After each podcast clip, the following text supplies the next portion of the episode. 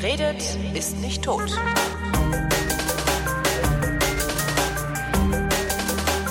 Ich rede mit Christoph Raffelt. Hier sind nämlich die Weinflaschen. Hallo Christoph. Hallo Holgi. Du warst in Italien. Ich war in Italien. Für Lau, ja. oder? Ja, ja, ich war mit der Firma in Italien.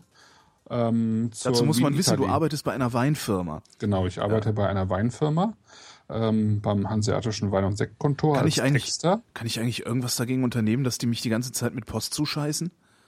Äh, nee.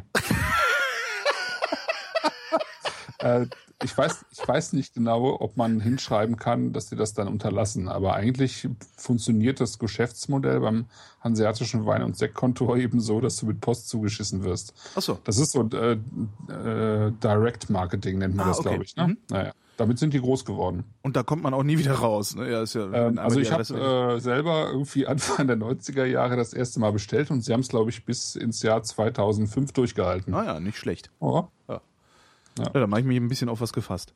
So, und die haben dich, die haben dich zu, gefasst, wohin geschickt? Wien, Italie.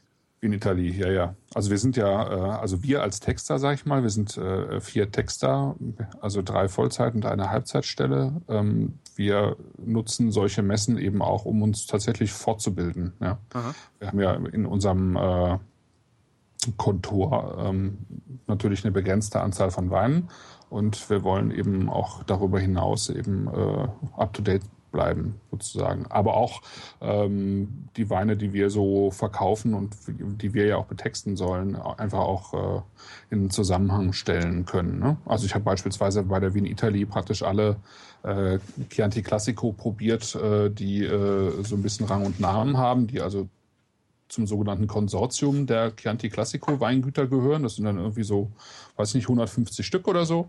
Du hast 150 Weine getrunken? Ja, da, Montagmorgen habe ich 150 Weine Alter probiert. Ja. Vater. Ja, mehr, mehr, etwas mehr sogar, weil die haben Chianti Classico und Chianti, Chianti Classico Reserva da gehabt. Davon haben wir nicht alle, also nicht alle probiert natürlich. Wir haben ein paar, also wir haben uns welche ausgesucht, so. Aber es waren schon eine ganze Menge. Ich glaube, wir, wir haben in den drei Tagen, die wir da waren, so um die 550 Weine, 500, 600 Weine probiert, ja. Behältst du da eigentlich den Überblick? Also ich weiß, dass du dir die Weine, die du so getrunken hast, merken kannst. Aber wenn das so ein Marathon ist, behältst du da irgendwie einen Überblick? Äh, bei dem Marathon äh, kann ich mir nicht alles merken. Ne? Da muss ich mir schon Notizen machen. Also ich meine, ich mache mir eh Notizen äh, zu, den, zu den Weinen, die ich äh, probiere. Aber da dann, äh, ja, da bleiben dann auch nicht alle im, im Gedächtnis. Ne? Da, da bleiben dann wirklich nur die, die äh, irgendwie bei mir Aufsehen erregt haben. Und das ist dann so eine kleine Handvoll. auch, die, auch die miesen oder nur die guten? Äh, eigentlich nur die guten. Die miesen, also die miesen notiere ich mir irgendwie und die bleiben auch so ein bisschen haften, aber eigentlich eher die guten. Woran erkennt man eigentlich einen miesen Wein auf Anhieb? Also ich erinnere mich daran, wir hatten ja mal, das ist auch Jahre her, da hatten wir eine Flasche Valtosca. Das muss 2004 gewesen sein. Äh, haben die aufgemacht, anderthalb Stunden dekantiert. Ähm, und der war schlecht. Also der, der hat nicht geschmeckt, war irgendwie äh, sauer bäh. Ähm, und dann sind wir, damals habe ich in Charlottenburg gewohnt, dann sind wir zu Curry 36 gefahren, haben Wurst gegessen, sind wieder nach Hause gefahren und weil der Wein sowieso noch da stand, haben wir den nochmal probiert. Äh, Und dann nach mittlerweile drei Stunden war er gut. Ja. Woran hätten wir erkennen können, dass der gut ist? Also, weil hätte ja genauso gut sein können, dass ich ihn weggeschüttet habe. Hm, stimmt. Ähm, das ist schwer zu erkennen. Ähm, also wenn ein Wein, also ich würde dem Wein eine Chance geben, immer eine Chance geben, wenn er, also eine zweite Chance geben, wenn er nicht grob fehlerhaft ist. Ja, also jetzt mal abgesehen von Kork, kann das halt sein, dass er zu viel, wir hatten das glaube ich in einer der letzten Sendungen schon mal Brett hat, also Ja. Brett, ne, diese äh, Bakterien, die ähm, eine bestimmte Form von äh, Bier ja äh, also f- für eine bestimmte Form von Bier äh, äh, notwendig sind. Beispielsweise äh, ist ja die Berliner Weiße, im, wird ja eigentlich mit diesem Brett Anonymices gemacht.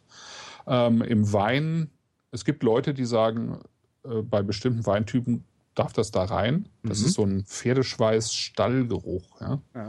Äh, in diesen Weinen kommt häufiger vor, beim Syrah von der Nordrhone zum Beispiel. Aber eigentlich ist es ein Fehler zum Beispiel. Ne? Also gerade wenn es ausgeprägter ist, so ein bisschen geht, aber wenn, wenn das wirklich äh, ausgeprägt ist, dann ist es eigentlich ein Fehler. Da gibt es Böxer, es gibt Schwefel, also stark geschwefelte Weine ähm, beispielsweise.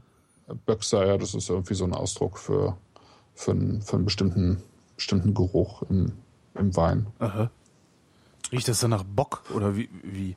Ähm, ja, so ein bisschen. Aha, sehr ekelhaft. Also da könnte es, könnte es eigentlich herkommen. Ja, das, das verfliegt dann irgendwann. Mhm. Ähm, meist, also häufig verfliegt es, aber es muss nicht unbedingt verfliegen. Es kann auch einfach da bleiben und dann ist es eben beispielsweise auch ein Fehler, ja. Ähm, also es gibt eine ganze Reihe an Weinfehlern, die du aber eigentlich auch merkst, da, da merkst du direkt, da, da stimmt was nicht. Ja. Das ist wie, das äh, ist nicht richtig. Ja. Ähm, Und alles andere dann ansonsten- eher mal stehen lassen und nochmal probieren. das andere vielleicht eher mal stehen lassen und mal gucken, ob die Weine sich wirklich, also gerade wenn sie noch relativ jung sind und vielleicht so den Eindruck machen, dass sie für längere Lagerung bestimmt sein könnten. Also ich sage das jetzt mal so, sie sind vielleicht teurer, sie sind irgendwie im Holzfass ausgebaut längere Zeit. Dann kann es halt sein, dass die wirklich erstmal Luft brauchen, um sich im, im Glas oder im Dekanter oder wo auch immer zu entwickeln. Woher weiß ich Chance. das? Die Chance? Die Chance? Also erstmal würde ich sagen, wenn, wenn der Wein relativ äh, teuer war, also ich sag mal jetzt schon so ab 13, 14, 15 Euro aufwärts, ähm, und der hält erstmal überhaupt gar nicht das, was du von ihm erwartest, dann gib ihm noch mal eine Chance. Woher weiß ich, dass er im Holzfass ausgebaut war? Steht das drauf? Steht doch nicht drauf, oder? Oder Das steht nicht unbedingt drauf, aber ähm, man, man riecht es, würde ich mal behaupten. Ne? Also ähm, du riechst Holz ja schon im, im Glas. Also das ist ja Karamell, normalerweise Eiche. Vanille. Also ähm, äh, Eichenholz hat einen ganz spezifischen Geruch eben. Mhm. Äh, den denke ich jeder, der mit, mit Holz ausgebauten Weinen so ein bisschen häufiger zu tun hat, kennt. Ansonsten sollte man einfach mal in eine Schreinerei gehen und sich mal äh, ein Stückchen, also ein Mini-Stückchen Hol äh, Eichenholz zuschneiden lassen. Es ist ein, also ein ganz eigener Holzgeruch, der auch so ein bisschen was zu tun hat mit Vanille und Kokos. Aha.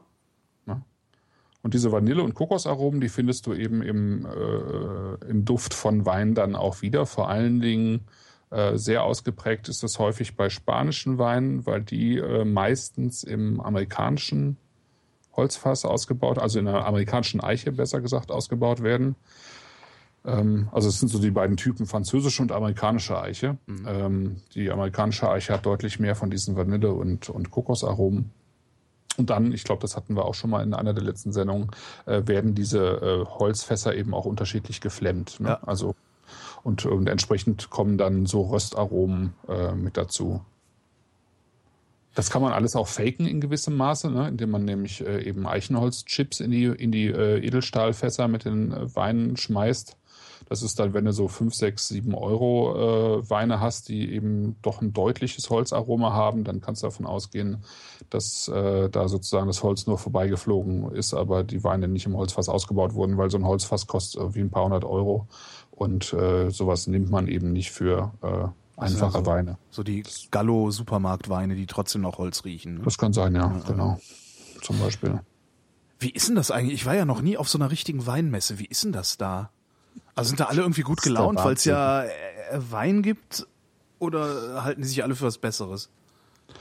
Äh, nee, weder noch, würde ich sagen. Also es ist schon Wahnsinn. Ne? Es, ist, äh, es sind elf Hallen in Verona, elf Hallen, äh, viereinhalbtausend Aussteller und nur Italien. Ja? Also bis auf einen kleinen Bereich, wo äh, so eine, so eine Vin Naturel Bio-Wein ähm, Abteilung war, die Vivid. Äh, die hatte auch ein paar äh, ausländische Gäste eingeladen. Ansonsten hast du da wirklich nur italienische Weine. Gilt Südtirol als Italien? Ja, ja, Okay. ja, ja. Gilt als Italien. Und ähm, ja, äh, du hast halt große Winzer, du hast Verbände, die sich zusammen präsentieren, du hast auch kleinere Winzer, die sich alleine präsentieren. Du hast eine im Prinzip unüberschaubare Anzahl von Winzern, die aber eben nach Hallen geordnet sind. Also die Hallen sind schon bestimmten Regionen zugeordnet. Die haben das da mittlerweile ganz schick gemacht, weil die Hallen alle mit so großen ähm, bedruckten Folien halt verkleidet sind, wo du eben schon von außen direkt siehst, welche, welche äh, Weinregionen äh, dort ähm, ausstellen. Mhm.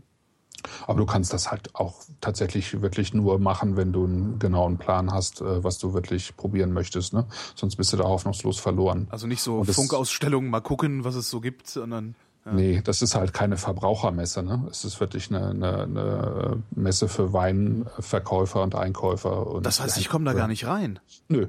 Auch nicht mit meinem doch, ja, Presseausweis doch, doch, irgendwie, wenn ich. äh, Doch, du kommst da sogar rein. Äh, Doch, mit dem Presseausweis kommst du sowieso rein. Und die Wien Italy hat tatsächlich einen Besuchertag, nämlich den Sonntag. Also die Messe geht von Sonntag bis Mittwoch. Mhm. Und wir waren halt Montag, Dienstag dort, weil wir selbst noch Sonntag im, in Südtirol waren auf einer Veranstaltung. Da hatte der Alois Lageder, das ist so der Grand Seigneur der, des Südtiroler Weinbaus, äh, habe ich zumindest in meinem Blog geschrieben, darüber habe ich einen kleinen Artikel verfasst. Der hat eingeladen, also der hat alle möglichen Winzer eingeladen aus Deutschland, Österreich und Italien zu so einer kleinen, äh, ich würde jetzt nicht sagen Gegenveranstaltung, sondern vielleicht eher so Begleitveranstaltung. Der hat äh, uns mit einem Bus äh, sozusagen bei der Wien Italy abgeholt und äh, dann sind wir nach Margreit gefahren. Da hat er so ein jahrhundertealtes alten Palazzo. Also Palazzo ist jetzt nach italienischen Maßstäben zu viel gesagt. Das ist wirklich so ein altes Gebäude. Das heißt, glaube ich, so. Aber es ist so ein altes Gebäude im Dorf, äh, im Ortskern, ähm, was er ganz schön renoviert hat, weil das halt nicht alles super glatt geputzt ist und äh, sondern du hast halt viele Räume, wo trotzdem der Putz und die Farbe so ein bisschen von den Wänden blättert, aber alles ist halt äh, irgendwie sauber und schick. Ja. Also es ist ganz schön gemacht und die Veranstaltung war super organisiert. Also es waren richtig gute Leute da, äh, gute Winzer und der hat ein super Catering da aufgefahren im äh, Innenhof. Und das sind dann so die Begleitveranstaltungen, die dann richtig schön sind. Ne? Die Zeit selber auf der Messe ist halt echt anstrengend. Weil Montagmorgen eben, ich sag mal, 150 äh, ähm, Chianti, ja, danach. Ich wäre halt die äh, ganze, ich wäre halt nach einer Stunde Hacke.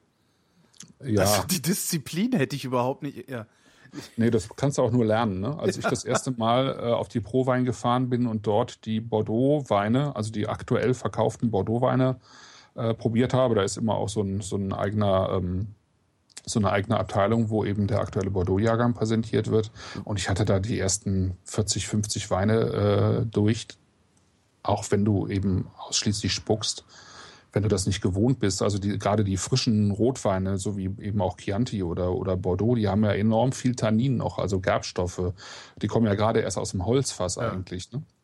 Also die haben die Gerbstoffe vom, äh, von der Traube, also gerade bei, sag mal jetzt Sangiovese oder Cabernet, die haben halt schon an sich viele Gerbstoffe, die haben viel Säure noch, ne? damit die sozusagen für die, äh, für die nächsten Jahre einfach genügend Säure mitbekommen. Und dann eben noch die Gerbstoffe vom Holz mit da drin, also von diesem kleinen äh, Barrik, von diesem kleinen Holzfass, wird halt auch nochmal richtig viel da in den Wein reingespült, sodass du dich da echt durchkämpfen musst. Ne? Und beim ersten, also die ersten Male, die ich so Proben mitgemacht habe, war ich danach auch echt durch. Jetzt ging es eigentlich, das ging, ging ganz gut, aber es ist schon, ähm, also für die Zähne ist es schon echt äh, eine harte Geschichte. Das ist die ganze Zeit so sagen. Pelz auf den Zähnen dann wahrscheinlich, ne? Ja, ja, die, die, die werden auch richtig angegriffen, ne? wenn du dann irgendwie nachher mit Weißwein weitermachst, wo du dann auch wieder viel Säure hast und so weiter und so fort. Also das ist schon, also nach den zwei Tagen, ja, weil wir haben das, was wir am Montag mit Chianti gemacht haben, haben wir am Dienstag mit Brunello di Montalcino gemacht. Das ist auch so ein Gebiet in der Toskana, eben auch Sangiovese, die noch länger im, im Fass liegen als die Chiantis und äh, ja, das ist schon ordentlich. Also einer von uns äh, hat, musste auch irgendwie aufgeben zwischen, zwischendurch. Der war also der gesundheitlich sowieso so ein bisschen angeschlagen und der konnte da dann nicht mehr durch durch das Zeug. Das ist halt wirklich hart. Kann, Ja. ich, kann ich verstehen. Also, wollen wir eigentlich Was, mal. was halt sehr cool war, ja, wir, wir können mal nebenbei aufmachen. Ne? ja, genau. Sag doch mal, womit wir anfangen. Genau, wir machen, fangen an, würde ich sagen, mit dem Heugumber von Hans-Peter Ziereisen. Heugumber, hier ist er. Heugumber, genau. Heugumber von Zieren. Wir haben wieder Genau. äh, Schraubverschlüsse haben wir wieder. Das heißt, wir haben wieder Ja, billige Weine hier, ne? Für wieder billige Weine. Nee, ich habe äh, jetzt. Ich habe auch wieder mein, ich habe auch wieder mein äh, äh, dieses Ja ja Yippie Probierglas hier, damit ich überhaupt was rieche, weil die Heuschnupfenzeit hat angefangen. Ja, hab das habe ich mittlerweile auch ein Problem mit. Drei Wochen, zwei, drei, vier Jahren Wochen war es gut. Da war der Winterschnupfen weg und der Heuschnupfen noch nicht da, aber jetzt ist dann wieder. Naja, Ja. ich, ja, ja.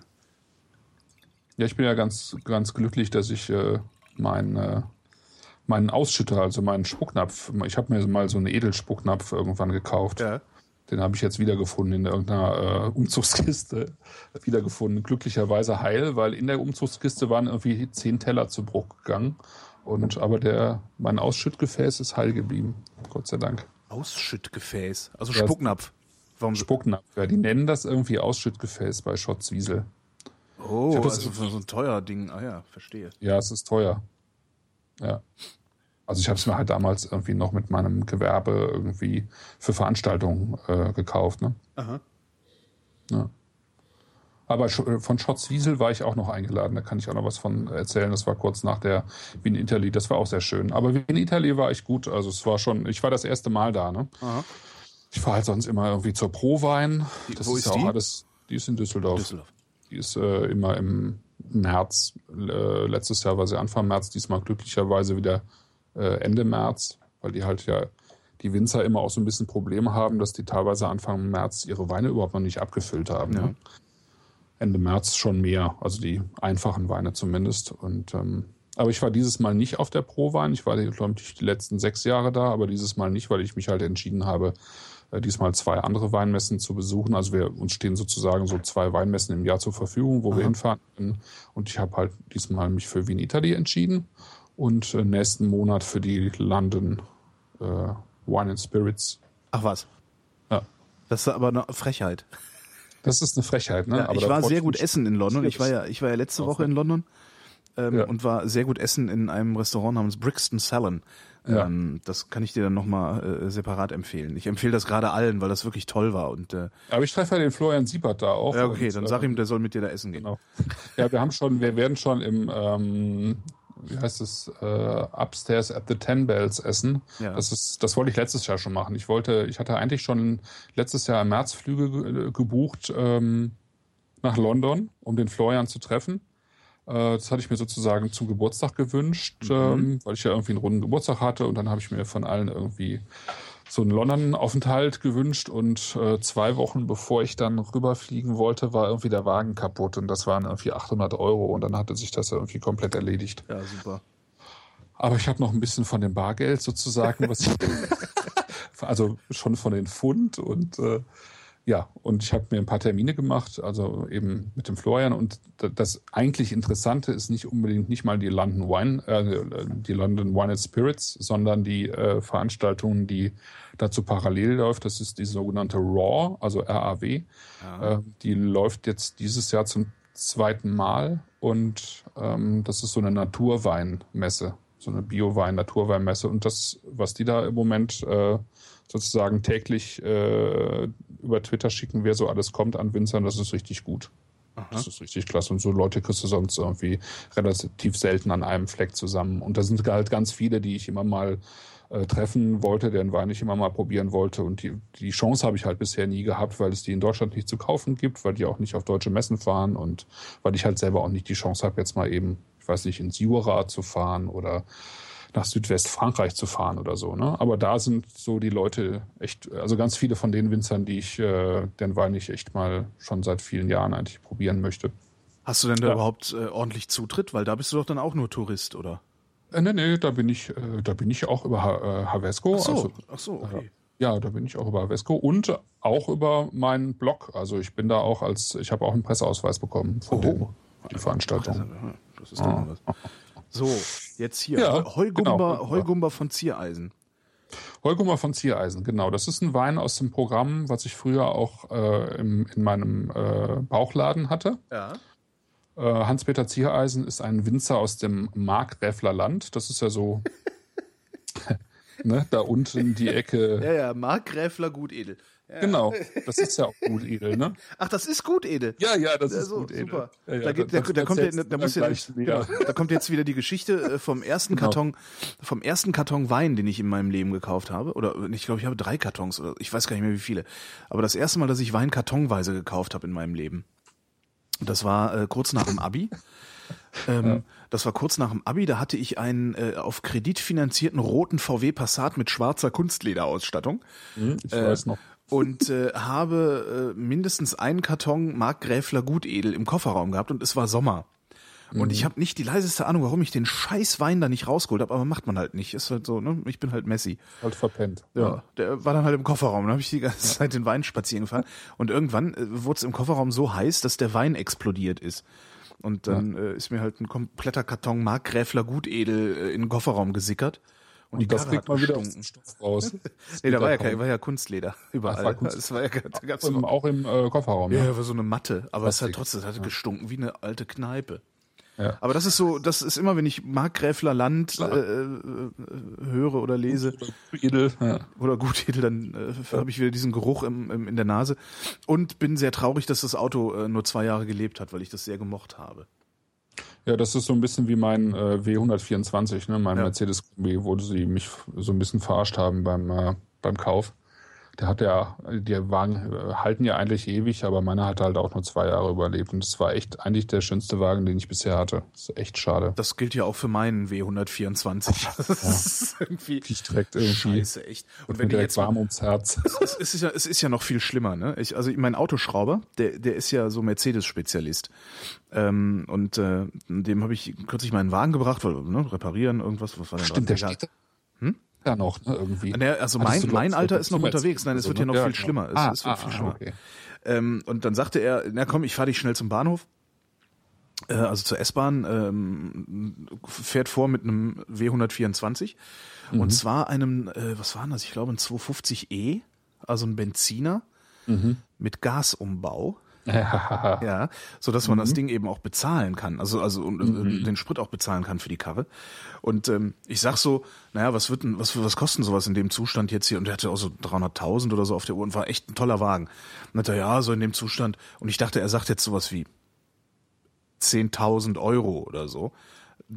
Das hätte mir dann gut getan, weil habe ich nicht. Stattdessen sagt er ja so ah, 3,6, 3,8. Also genau das, was ich auf dem Sparbuch habe. Und Ja, ich habe echt gedacht so, ist- ja. scheiße, was mache ich denn jetzt? Ja, ja, ja. Eigentlich will man so ein Auto haben. Ja, ja, eigentlich ja. Es gibt eigentlich kein schöneres Auto zum Cruisen irgendwie als diesen Mercedes. So Genau. geil. Ja, das, damit will man nicht ankommen. Das ist echt schon super. Ja. Aber naja, er meinte dann, nee, nee, du musst dein Auto fahren, bis dir unterm Arsch zusammenfällt, weil der ist zu gut und äh, du kriegst eh nichts mehr dafür. Und du kriegst nichts dafür, ne? ja, Ja, der, der parkt ja auch in Berlin auf der Straße, die Karre sieht aus. Das Naja. kann man sich überhaupt nicht vorstellen, wie der aussieht. Das ist eine Naja. Katastrophe. ja. ja, aber das, da hängt auch irgendwie, also äh, ich hatte wenig Autos, an denen mein Herz hing, aber das, dieser Mercedes, der war schon, der gehört schon dazu. Ja. Wenn wir schon keinen Benz haben, haben wir immerhin Wein, ich, den ich kaum rieche. Er riecht ein wenig zuckrig, brausig. Ja, Äh, zuckrig, brausig, was ist denn das? Ähm, äh, grünes Obst. Äh, Mist, ich riech kaum was. Perfekt. Ich sollte mehr Sendungen machen, wo man was riechen muss. du riechst, ich erzähle noch ein bisschen was. ja, genau. Äh, Ich versuche was zu ja? riechen, du erzählst was. Ja. Genau. Also ähm, ich war bei Hans-Peter Ziereisen. Das ist ein Winzer, den ich sehr mag.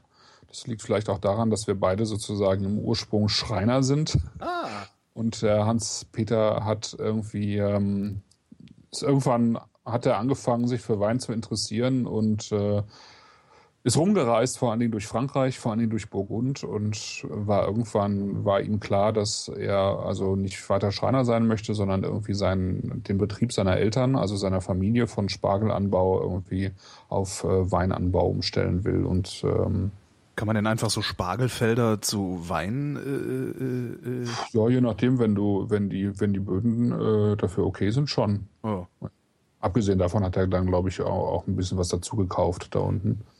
Und ähm, er ist so ein Querkopf. Also er hat, äh, wenn du hinten drauf schaust, dann steht da Badischer Landwein. Und äh, das steht bei diesem einfachen Wein für 5,90 drauf. Das steht aber auch bei dem besten Wein für 44, 45 Euro drauf. Ja.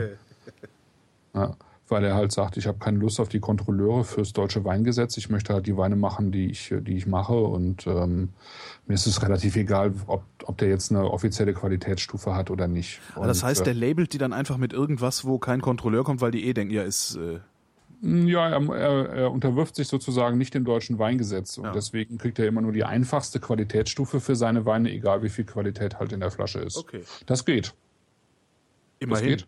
Ähm, das, das geht zum Beispiel auch für Weine, die sozusagen, du darfst ja nicht äh, in jeder Region auch immer ähm, die Rebsorte anbauen, die du anbauen möchtest. Ja? Äh, warum das denn nicht? Also nach dem deutschen Weingesetz hast du halt beispielsweise nicht die Chance jetzt im in der Pfalz oder in Rheinhessen äh, Tempranillo anzubauen. Warum? Spanische, spanische Rotweinsorte. Ja, das ist nicht erlaubt. Ja, aber warum? Also es muss irgendwie Nur unter bestimmten sein. Voraussetzungen. Ja, es ist halt, ähm, das ist, glaube ich, so ein bisschen wie bei der französischen Sprache, dass die halt sagen, die wollen, Aha. wollen nicht, dass sozusagen der, die Traditionsrebsorten in Deutschland durch äh, irgendwelche internationalen Rebsorten ähm, äh, äh, ersetzt werden und Also kein ähm, vernünftiger Grund, sondern so eine Art Religion. in, vielleicht in gewissem Maße, okay. ja, ja. Und es, es ist natürlich so, dass, ähm, dass es in bestimmten Regionen Traditionen gibt. Und ja, es ist halt, es ist eine Traditionssache so, ne? Mhm. Ja. Und ähm, das ist ja, ich meine, es ist halt auch ein sehr traditionelles Gewerbe, ne? Das, äh, das ganze äh, Weingeschäft, das gibt's halt seit Jahrhunderten, ne? Aber es entwickelt, entwickelt sich halt immer weiter und dazu gehören eben auch, äh, gehört eben auch das neue Rebsortenkommen, ja. Und ähm, das kann man insofern so ein bisschen umgehen, dass man äh, Rebsorten so wie Tempranillo jetzt zum Beispiel im Versuchsanbau ähm, pflanzt. Das kann man machen. Und äh, im Zweifelsfall ähm, hast du dann irgendwann die Chance, dass äh, die Rebsorte anerkannt wird, ähm, dass man sie dann eben auch in Deutschland äh, pflanzen darf. Allgemein. Ich glaube, beim Syrah, den der Hans-Peter Ziereisen übrigens auch anbaut, er war, glaube ich, sogar der erste in Deutschland, der Syrah äh, angebaut hat oder anbaut. Die kommt ja eigentlich aus, äh, aus Frankreich, also Südfrankreich, so Rhône runter. Ähm, da ist das auch so. Ich glaube, da ist es bis heute so, dass eigentlich dieser Wein nur im Versuchsanbau steht und äh, selbst wenn du wolltest, du für diesen, diese Rebsorte eben keine Qualitätsstufe im deutschen Weingesetz bekommst. Entsprechend ähm, billiger sind die dann wahrscheinlich auch im Laden, Nee. oder?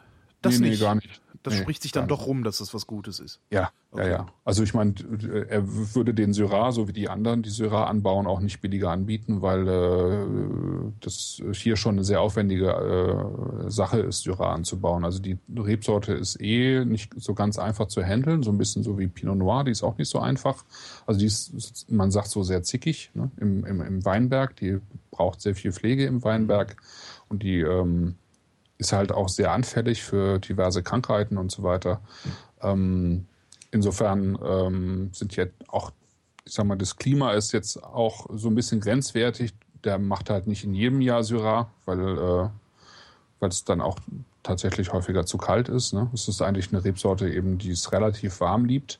Im Markgräfler Land ist es schon relativ warm und in Teilen von der Pfalz ist es halt schon relativ warm. Das ist sowas, was äh, ich sag mal, in der Zeit jetzt, wo, wo tatsächlich, ein, also die Weinleute merken den Klimawandel schon sehr deutlich. Und ein, ein äh, Ergebnis davon ist halt, dass man in Deutschland Syrah bauen kann. Das konnte man vor 10 Jahren oder 15 Jahren eigentlich noch nicht. Also zumindest nicht, wenn man eine vernünftige Qualität haben wollte. Ja. Und der Ziereisen, der hat sich äh, ähm, spezialisiert auf Burgunder-Rebsorten. Also Weißburgunder, Grauburgunder, Chardonnay und Pinot Noir oder Spätburgunder. Und dann macht er eben äh, Syrah als äh, besondere Sorte eben und, und dann eben den Gutedel in drei verschiedenen Varianten. Und der Gutedel ist so eine äh, ja, fast ur Markgräfler Sorte. Also die kommt da unten vor als Gutedel in Baden. Und äh, dann kommt sie vor allen Dingen in der Schweiz vor. Und da heißt sie dann Fondant oder Chasselas. Chasselas. Chasselas, genau. Also C-H-A-S-S-E-L-A-S. Ah, steht hinten noch drauf, Ja. ja. Chasselas. Und dieser Chasselas ist eine der, der Ursorten sozusagen. Also das ist eine der Rebsorten, die quasi schon immer da waren. Die die Römer schon gesoffen haben, oder wie? Ja, die sogar schon, äh, also man ist davon ausgegangen, dass die schon seit 5.000 oder 6.000 Jahren angebaut wird. Schon in Ägypten war oder Jordanien oder wo auch immer. Ähm, so hieß es zumindest äh, eine ganze Zeit lang. Äh, mittlerweile geht man davon aus, dass sie doch nicht aus dem Orient stammt, sondern schon ewig lang in Waadt, also im Kanton Waadt in der Schweiz angebaut wurde. Aber wirklich tatsächlich, also es gibt jetzt äh, für diese Sorte keine Elternsorten. Ne? Ich habe ja Aha. immer irgendwie so ein bisschen erzählt in den letzten Sendungen, wo kommt der Riesling her, wo kommt der Silvaner her, ne? welche, welche Rebsorten haben da mit reingespielt. Ganz häufig ist es halt eine andere Ursorte, nämlich der weiße Heunisch. Äh, aber in dem Fall ist die Ursorte von, äh, also ist der Chasselas sozusagen selber die Ursorte. Ja? Also die, äh, von, der man jetzt nicht wüsste, welche, aus welchen Sorten der entstanden ist. Gibt's von dem denn wiederum Ableitungen?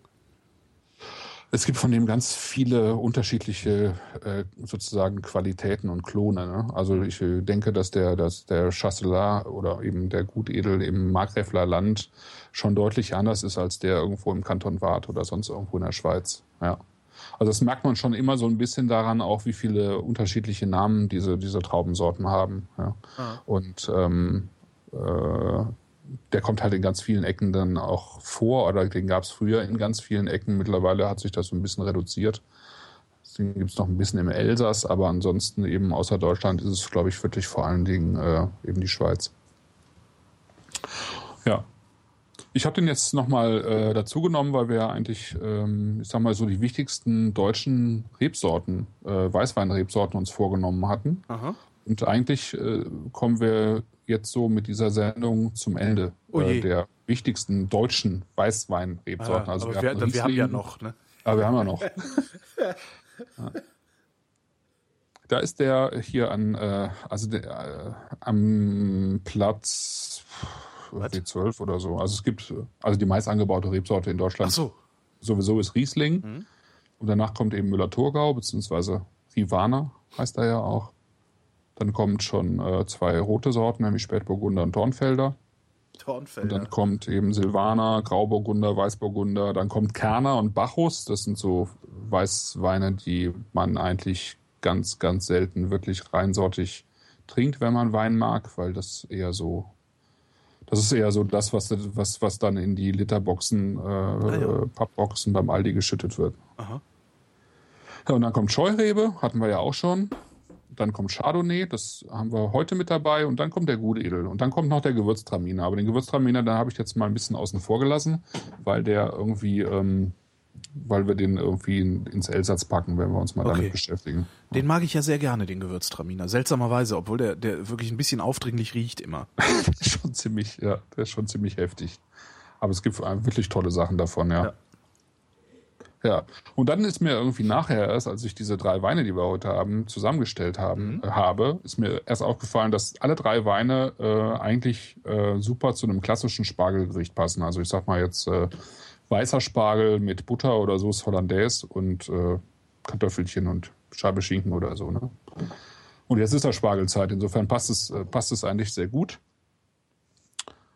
Und äh, irgendwie habe ich gerade so in den letzten Tagen so ein bisschen eine Diskussion verfolgt äh, zu dem Begriff Spargelwein, so auf den einschlägigen Weinseiten im Netz. Da lassen die sich so ein bisschen darüber aus, dass es ja, dass der Begriff irgendwie Spargelwein, also man wird ja häufig gefragt, was ist denn überhaupt der perfekte Spargelwein, ne? Echt? Ich nicht so. Also, ja, ich schon. Und ich, äh, für mich ist Spargel, aber da bin ich irgendwie auch so ein bisschen vorbelastet. Ich komme ja ursprünglich aus so einer Spargelgegend am Niederrhein. Ja. Und da essen die im Prinzip alle den Spargel, also den weißen Spargel immer nur mit Butter oder mit Hollandaise und, ja. und äh, Kartoffeln. Ne? Aber es gibt natürlich total viele Spargel, äh, also Varianten, wie man Spargel zubereiten kann. Abgesehen davon, dass es ja dann auch noch grünen Spargel gibt, der irgendwie, also wo man wiederum ganz andere Weine zu trinken mhm. kann. Ja, aber das, äh, das, was wir heute haben, sind so eigentlich drei ganz gute Begleiter für, für mein klassisches Spargelrezept. Weil, weil die halt nicht so viel Säure haben. Das merkst du hier jetzt bei dem Gutedel auch. Ähm, viel Säure, also Weine mit viel Säure, mag Spargel halt nicht. Aha. Weil der hat so leichte Bitterstoffe, der Spargel. Ja. Und die werden halt dann richtig heftig, wenn äh, zu viel Säure dazu kommt. Verstehe. Dann kriegt, kriegt das Ganze so einen bitter-metallischen Geschmack. Und Wobei ich halt finde, so. dass äh, der Heugummer, der ist, der hat auch was Bitteres. Finde ich. Aber wie gesagt, meine Nase äh, ist, ist, tut noch Teildienst. Das heißt, es kann auch sein, ja. dass ich irgendwie. Obwohl für bitter braucht man die Nase ja nicht, ne? Nee, stimmt. Das ist schon auf dem Gaumen, ne? Ja. Süß, sauer, bitter. Mhm. Ja. Ja, das ist so ein. Ähm, Wein, der den kannst du einfach so trinken. Das ja. ist aber vor allen Dingen ein richtig guter. Also es ist so ein Sauf- und Zechwein im Prinzip. Ne? Oh. Ähm, der ist jetzt äh, kein großer Wein. Nee. Aber es ist ein ganz, ganz, ganz schöner Wein. Der, der hat, also der gehört jetzt nicht zu den äh, Rebsorten, die so fruchtbetont sind, wie jetzt Riesling oder mhm. Sauvignon Blanc oder so. Ne? Der hat einfach nicht diese ausladenden Pfirsich, Aprikosen, weiß ich nicht was Aromen, sondern der, ähm, Grüne Erdbeere.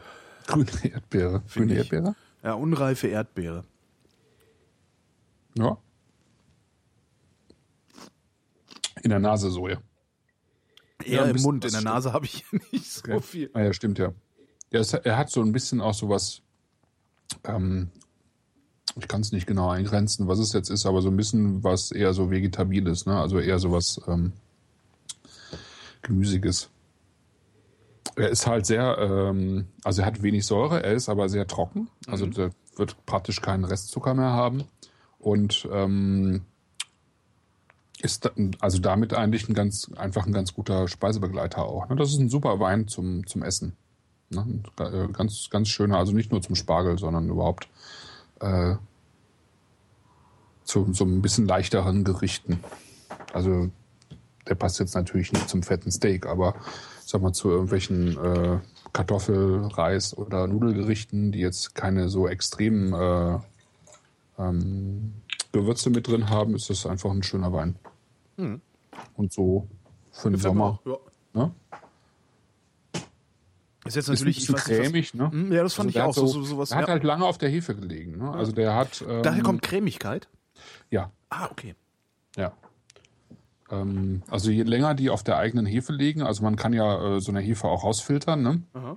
Aber man kann eben zum, zum Beispiel eine Hefe auch wiederum aufrühren. Das nennt man dann Batonnage. Ähm, das merkt man einem Wein ganz stark an. Also wenn du äh, praktisch den, den Wein im, im Tank hast oder im, im, im Holzfass oder so, im Großen, und du rührst die Hefe, die sich ja irgendwann unten am Boden absetzt, wieder auf und sozusagen diese Spurenelemente der Hefe, die ver verbinden sich mit dem, mit dem, mit dem Wein, dann äh, wird dieses cremige, hefige, äh, sowas, was man ja auch beim Champagner hat, dieses, Ja. diese Brioche-Noten, ne, oder äh, von, von, von weißem Toast oder so, also nicht getoastet, sondern von diesem, oder von, von Hefeteig auch, ne? Ja. Äh, Die, die äh, Aromen hast du dann viel stärker im Wein. Ja. Ja. Und wenn du dann eben noch, das ist ja jetzt nicht, nicht hier der Fall, aber wenn du dann eben das Ganze auch noch in einem Holzfass ausbaust, was vielleicht so ein bisschen leicht geröstet ist, dann hast du eben tatsächlich so, so Röst, Brot, Hefe, Butter- Brioche. Buttertoast. Das ist schon, schon sexy, also schon nett. Wenn man es nicht übertreibt. Wobei Ja, er mir äh, ein bisschen, CI, der ist mir ein bisschen zu, der ist mir ein bisschen zu schnell weg. Aber das ist halt, ja, ist halt Zechwein, ne? Der bleibt Ja, halt nicht lang. Zechwein. Ja. Nee, der bleibt nicht so lange, aber ich finde es ich find's okay. Also ich finde es jetzt auch nicht schlimm. Also es ist, ist schon. Ähm, also ich habe ihn immer gerne gemocht, also vor allen Dingen eben wirklich äh, so, so ein bisschen als Nebenbeiwein halt, ne? Oder als Wein zu einem, zu einem einfachen Essen. Finde ich den super. Für den Preis auch echt, echt schön.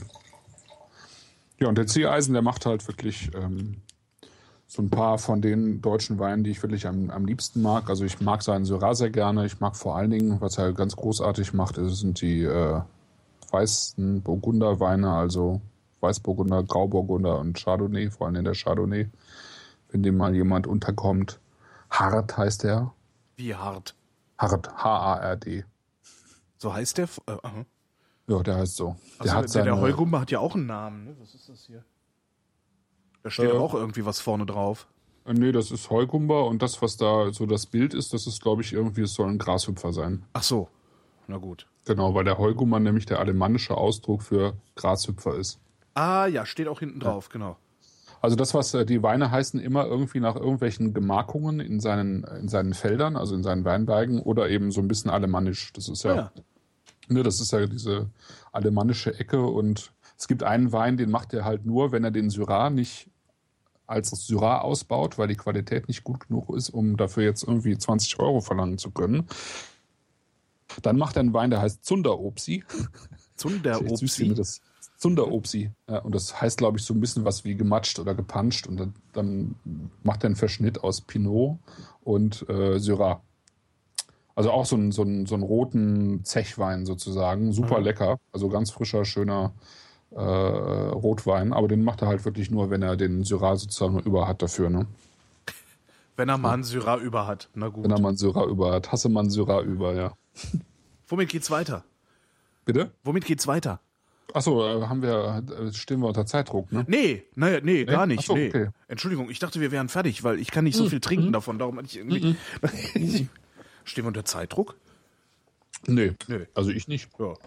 Nee, ich war nur, ich, ich habe nur so viel geredet. Ich bin gar nicht so schnell mit dem es geht weiter mit, ähm, ähm, ich hatte, ich wollte ja in, sozusagen in dem Preisgefüge bleiben und ähm, bei dem, nochmal bei dem Weinhändler einkaufen, wo wir äh, letztes Mal schon bei den Osterweinen waren. Ähm, das war jetzt sozusagen für die, die jetzt die Weine immer auch mitkaufen, ein bisschen blöd, weil die jetzt, wenn die die Weine hier auch haben wollen, eben ähm, da nochmal das Porto ähm, Ah, ja. drauflegen müssen. Ne? Ich hätte natürlich die äh, sechs direkt zusammen ähm, an, sozusagen, hätten wir direkt zusammen anbieten können, aber ich, ich war damals noch gar nicht so, so weit, sozusagen. Da wusste ich noch gar nicht, was wir für die nächste Sendung machen wollen, deswegen.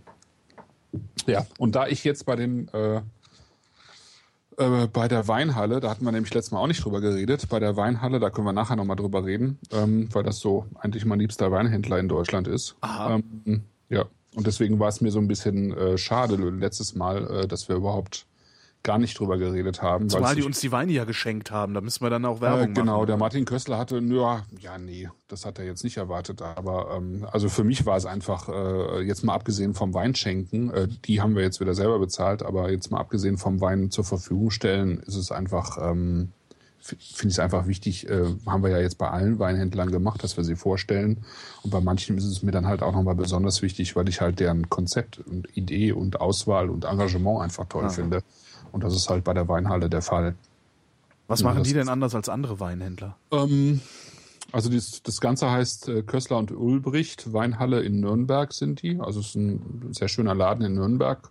Und die haben halt eine Website namens weinhalle.de.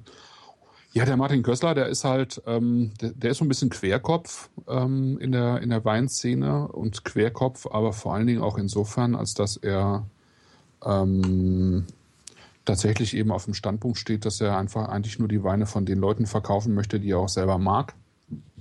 Was ich schon mal cool finde, weil das Ja. habe ich bei meinem Shop auch gemacht. Ähm, weil ich keine Lust hatte, irgendwie, auch wenn sie irgendwie angesagt sind, Weine von Leuten zu verkaufen, mit denen ich eigentlich gar nicht am abends am Tisch sitzen und Wein saufen möchte, ja.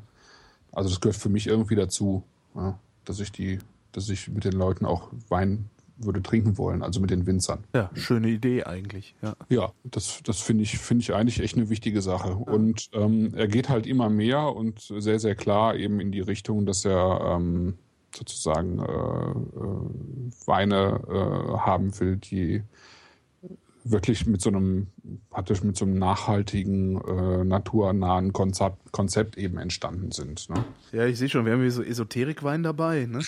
Demeter, ne? Ja, ja. Ja. Ja, Kackhörnchen. Klar, das kommt dann, äh, das kommt dann natürlich auch häufiger, ne? Ja. Ähm, ja, weil einfach die die Leute, die äh, die das äh, Ja, die Leute mit esoterischer Verbrämung, die kümmern sich halt ein bisschen besser um ihr Produkt. Äh, machen Äh, dann den. Fehlschluss, dass sie sich einbilden, das läge an ihrem Esoterik-Zeugs, was es nicht tut, sondern einfach nur daran, dass sie sich intensiver kümmern, aber man kann den Leuten ja ihre Götter lassen. ja, es ist halt ganz unterschiedlich, wie die das. Wenn also- guter Wein rauskommt, ist es doch okay. Da kann man doch. Ja, ja. Ja, nee, eben. Und das, es ist ja tatsächlich so. Also ich meine, die Leute, die, ähm, also, also ich kenne diverse Winzer, die irgendwann so umgeschwenkt sind äh, Richtung Biodynamie, ähm, was sich so ergeben hat, weil, weil sie dadurch im Prinzip wieder zurück zur Scholle gekommen sind, überhaupt erstmal so richtig, ne? Ja, wobei man natürlich auch sagen muss, das ist halt auch ein, ein sehr schönes Verkaufsargument, weil äh, so ein Demeter-Aufkleber auf deinem Produkt, ähm, da kannst du dann halt nochmal einen Euro Das mehr nehmen, ja ne? viele gar nicht. Nein, das machen ja viele gar nicht. Also erstmal kostet der Wein 8,90 Euro, glaube ich, und das Ja. ist für einen Chardonnay echt okay, weil Chardonnay äh, immer auch relativ teuer ist, ein vernünftiger Chardonnay. Ähm, ich kann überhaupt nicht feststellen, dass äh, ähm, Weine, die ein Demeter oder Bio du, äh, du Vin oder wie sie heißen, Label drauf haben, tatsächlich äh, eklatant teurer sind oder überhaupt teurer sind. Aha, Ähm, nö, das war mal das finde ich so. bemerkenswert. Also Das weil normalerweise so. ist das ja, äh, machst du das ja, um bestimmte Märkte dir zu erschließen. Ja. Ähm, solche Siegel. Ne? Ja, also es ist zum Beispiel bei, äh, wir hatten ja letztes Mal den Riesling vom Porphyr, vom, ja. vom Daniel Wagner. Und der ist jetzt kein Biodynamiker, aber er hat eben in den letzten Jahren seinen Betrieb auf einen, äh, sozusagen unter die Richtlinien eines Bio-Verbandes gestellt. Mhm und äh, eben entsprechend auch jetzt, ich weiß nicht, glaube ich, beinahe Naturland ist er, ne? Ja, hat, ja wobei die sind ja, die haben ja nicht irgendwie an der Klatsche mit Mondenergie und sowas, ne? Sondern die ja, haben eben doch, bestimmte, bestimmte äh, Pestizidsachen und so. Auch. Ja, ja, ja, klar. Aber die sind natürlich, die, die, das, ich glaube, es ist sehr, ähm, sehr unterschiedlich, äh, wie die Leute innerhalb dieser verschiedenen Verbände auch tatsächlich damit umgehen und inwiefern sie jetzt auch Biodynamie beispielsweise tatsächlich als äh, Lebensauffassung sozusagen ansehen oder eben auch als, als Mittel zum Zweck. Ne? Aber Wie klar, ich meine, ja, äh, Mittel zum Zweck, guten Wein zu machen. Ach so, also es gibt ja, ja jetzt, also es, äh, es, sind ja jetzt nicht alle, die äh, Biodynamie machen, also weiß Gott nicht alle, die Biodynamie machen, lesen jetzt in ihrer Freizeit äh, äh, hier irgendwie Werke von von äh, Rudolf Steiner oder was? Rudolf Steiner. Ja, ja nee, aber wenn du wenn du ein Demeter-Label haben willst, dann musst du halt Kackhörnchen vergraben. Ne? Also dann musst du halt diesen Schwachsinn mitmachen, den die da erzählen. Von wegen kosmischer Energie, die sich dann am Feld reinsammelt und so ein Stuss. Äh, sonst kriegst du halt dein Siegel nicht. Das, das meine ich. Und sowas wie Naturland und so und diese ganzen anderen Bioverbände, die, die, die haben halt, die, die haben halt nicht so einen, so einen ESO-Quatsch äh, in ihren Regularien. Also das ist dann schon nochmal ein, ein bisschen das Unterschied. Ist schon nochmal klar. Und ich bin also auch nur gewillt, ich bin auch nur gewillt, äh, mir Weine mit Demeter-Siegel zu kaufen, weil ich halt gerne Wein trinke, weil da gute Weine mhm. darunter sind. Ähm, ja. Aber äh, welchen mache ich denn jetzt eigentlich auf als nächstes? Äh, den Lois. Ah ja. Den Lois. Schöne Flasche mit grünem Deckel. Ich mag das ja, wenn es ein bisschen bunt äh, äh daherkommt. Also ich finde ja, ja so, so überhaupt so Etiketten und und äh, Kapseldesign, das das das bessert sich so langsam. Irgendwie. Ja, ja, also die sehen Fall. auch mal cool aus. Äh, wenn du mal äh, eben äh, bei den Weinen von von Leumer auf die Seite von Weinhalle gehst, dann äh, wirst du die wahrscheinlich sehr mögen, weil äh, so eine ganze Linie der etwas teureren Weine, die sind alle komplett in einer Farbe also grün, äh, weiß nicht, violett, gelb, rot. Und dann steht ja. eben wirklich nur unten klein Fred Leumer drauf mit diesem, äh, ich weiß nicht, was das ist. Da Sieht ein bisschen so, aus so wie so ein Space Invaders Mannequin. ja, irgendwie sowas. Keine Ahnung. Space ähm, Invaders Männchen, das ein Bewusstsein entwickelt hat und einen Penis. Äh, äh, ja. äh, irgendwie. Peniswein. Pe Mal gucken. Der hat, der hat sehr lange auf dem Smegma gelegen. Ach Gott. ja, ein wenig fischig in der Nase. Oh, oh, der riecht aber gut. Ja. Naja, jedenfalls der ja. Martin Kössler, der hat irgendwie, der hat zum Beispiel irgendwann gesagt, ähm, äh, als ihm die äh, sozusagen die Weinqualität im Burgund auf den Nerv ging, also Burgund ist ja Burgund ist ja immer sowas, äh, wo alle sagen, wow, das ist irgendwie so das Größte eigentlich an Wein. Ne? Ja. Wenn du wirklich, wenn du wirklich die besten Weingüter aus dem Burgund nimmst, dann ist das auch so. Ich glaube, es gibt wenig Weine, die besser sein können als große Burgunder. Aber das wie Problem viele ist halt nur, große dass ganz, Burgunder ganz viele da, darunter, äh, die auch einen guten Namen hatten über Jahre hinweg oder Jahrzehnte hinweg, einfach Schrott produziert haben und das aber trotzdem verkaufen konnten, weil sie eben äh, berühmt, also ihren Wein auf berühmten Lagen angebaut haben, ja, und ja. Äh, das sozusagen von selbst wie geschnitten Brot lief, ne? Und er hat halt irgendwann gesagt, das mache ich nicht mehr mit, das ist mir zu blöd, ich habe keine Lust, solche Weine zu verkaufen. Ich gehe jetzt in die USA und schaue, was die da für Pinot machen. Aha. Also kurz gesagt jetzt. Ne? Und hat halt ein paar Leute gefunden in den USA. Einer davon ist Jim Clarendon äh, von, vom Weingut Au Bon Climat. Äh, den hat er nach Deutschland gebracht. Das ist großer, großer Winzer, einer, der, einer der, der wirklich richtig guten Winzer äh, aus den USA und hat halt irgendwann sein USA-Sortiment ziemlich ausgebaut, ähm, obwohl USA jetzt in Deutschland jetzt nicht so unbedingt populär ist. Ne? Aber das, und bei wenn, ihm läuft wenn das, dann halt das einfach wenn, wenn, dann sind es halt Supermarktweine, ne? Also da ist viel Supermarktweine, genauso die eben diese Gallo-Sachen oder so oder oder äh, Mondavi oder sowas, Woodbridge. Ähm, aber jetzt die teuren Weine sind hier ähm, sind jetzt hier jetzt nicht so äh, en, en vogue sozusagen. Ne? Nö. Aber bei ihm läuft das, weil das halt wirklich äh, über Jahre hinweg durchgekämpft hat. Ne? Und ähm, also da dafür bewundere ich ihn einfach auch. Und ich bewundere ihn äh, für seine klaren Worte. Also wenn man auch so, so ein bisschen sein, in seinen Blog reinschaut auf der Weinhalle, äh, dann bekommt man irgendwie eine, eine, Ahnung davon, wie er so, wie er so tickt. Und der ist auch durchaus streitbar mit den, mit den Thesen, die er so hat. Und er hatte einfach ein super Programm, das ist es halt. Ne? Also es gab ein, gibt eine relativ große Überschneidung von dem, was er hat und äh, ich eben auch äh, mit meinem kleinen Lädchen auf, äh, aufbauen wollte oder ja. aufgebaut hatte. Da gab es schon ziemlich viele Überschneidungen. Jetzt natürlich nicht USA oder so, ich war ja nicht in der Lage, selber zu importieren. Aber was jetzt so deutsche äh, Winzer angeht und auch so ein bisschen französische und italienische oder österreichische, ja. Und ähm, das, das mag ich einfach.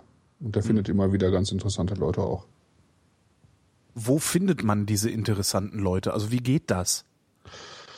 Ähm, durch Empfehlung auch so, hier hör mal, ich war im Urlaub an der Loire, äh, ruf den doch mal an oder äh, auch auf Messen? Äh, ja, auch auf Messen, aber jetzt nicht auf diesen ganz großen Messen, würde ich sagen, sondern eher, es gibt natürlich auch so kleinere Messen.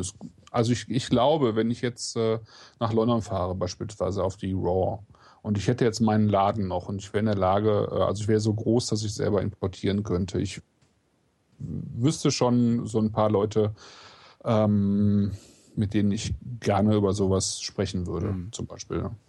Ähm, also man, man verfolgt natürlich als Weinhändler schon irgendwie den Markt, was so, also wo so Namen irgendwie aufblitzen, in welchen Zusammenhängen Namen aufblitzen, ja.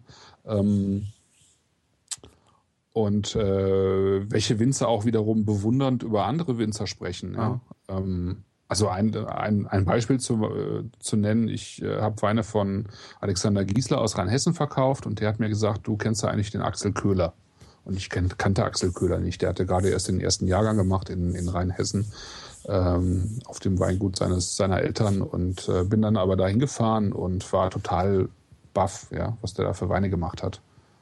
Ähm, das, das war halt eine Empfehlung von einem äh, Winzerkollegen. Ne? Sowas. Mhm passierte natürlich. Wie groß, wie groß müsste man sein, um selber importieren zu können? Also was für, was für Größenordnungen müsstest du da verkaufen? Beziehungsweise einkaufen. Obwohl, die verschicken auch einen Karton, ist nur entsprechend teuer, ne? Äh, ja, du musst im Prinzip musst halt eine Palette äh, rüberschaffen können. Das ist gar nicht so aufwendig. Äh, ich weiß gar nicht, was es heutzutage kostet, eine Palette Wein irgendwie von Frankreich nach Deutschland zu bringen, aber es ist gar nicht so teuer.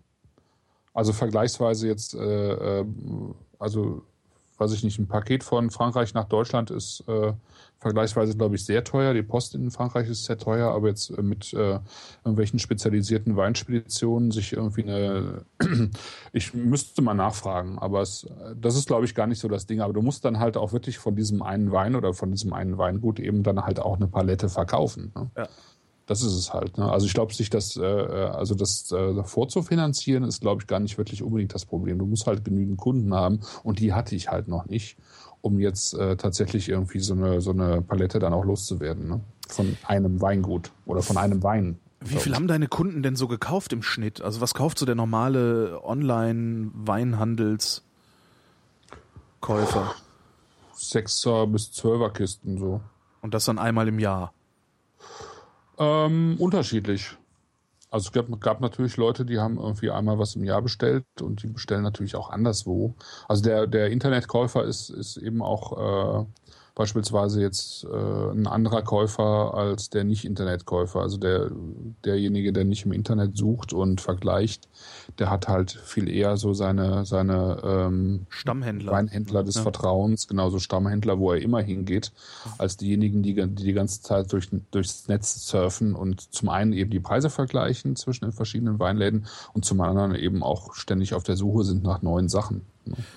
Ähm, bin ich ja auch. Also ich bin jetzt auch keiner, der, äh, der mal eben von einem Wein oder einem Weingut sich irgendwo zwölf oder 18 Flaschen in den Keller legt. Ne? Ah, ich, weil ich äh, sag, ich, ich bin einfach, äh, es gibt viel zu viele Sachen, ja. die interessant sind, als dass ich mir jetzt irgendwie größere Mengen von irgendeinem Wein in den Keller legen wollte mit dem, also ne, dafür habe ich einfach nicht das finanzielle Volumen, um jetzt mal zu sagen, hey, Lass Ich- mal eine Kiste Bordeaux im Keller verschwinden. Ne? Die Leute gibt's natürlich, ganz klar. Ja, aber du kannst halt Ähm. auch fies auf die Fresse fallen. Das hatten wir in der letzten oder vorletzten Sendung, wo ich erzählt habe, wie viel, äh, wie viel Flaschen mir da kaputt gegangen sind. Und das sind noch nicht alle, die kaputt sind. Also ich gehe davon aus, dass ich da, wenn ich meine Eltern das nächste Mal besuche, äh, nochmal 20 Flaschen wegschütte oder sowas. Ja, bitter, ne? Ja, ja. Mhm.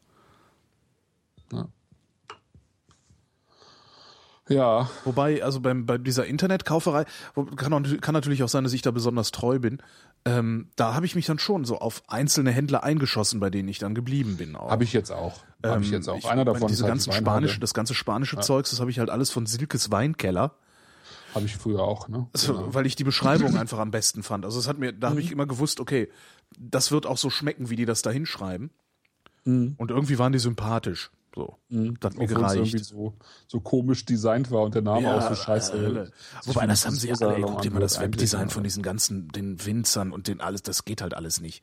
Ja, das Die brauchen nicht, halt, ne? das ist, Ja. also, ich meine, du kannst Da, doch nicht, da wiederum, ich muss es nochmal sagen, bei der Weinhalle hast du halt eine total klare, aufgeräumte Seite, äh, die halt auch wirklich richtig viele Informationen liefert. Eigentlich so, wie es, äh, wie ich es haben möchte. Wie ich es übrigens gerade im Moment sozusagen auch äh, in einem gewissen Maße äh, eben bei mir auch äh, schreibe. Für ein, ähm, ja, du hast, du hast eine sehr gute Weinbeschreibung, du hast immer eine Beschreibung vom Winzer und du hast immer eine Beschreibung der Rebsorte. Ja? Mhm. Ja. Und zwar eine, äh, eine, eine, eine mit Hand und Fuß. Ja, das ist eigentlich das Entscheidende. Ne? Also da ist halt kein Geschwafel drin im Wesentlichen, sondern es ist wirklich eine sehr klare Beschreibung äh, dessen, was sich da erwartet. Das, das finde ich gut.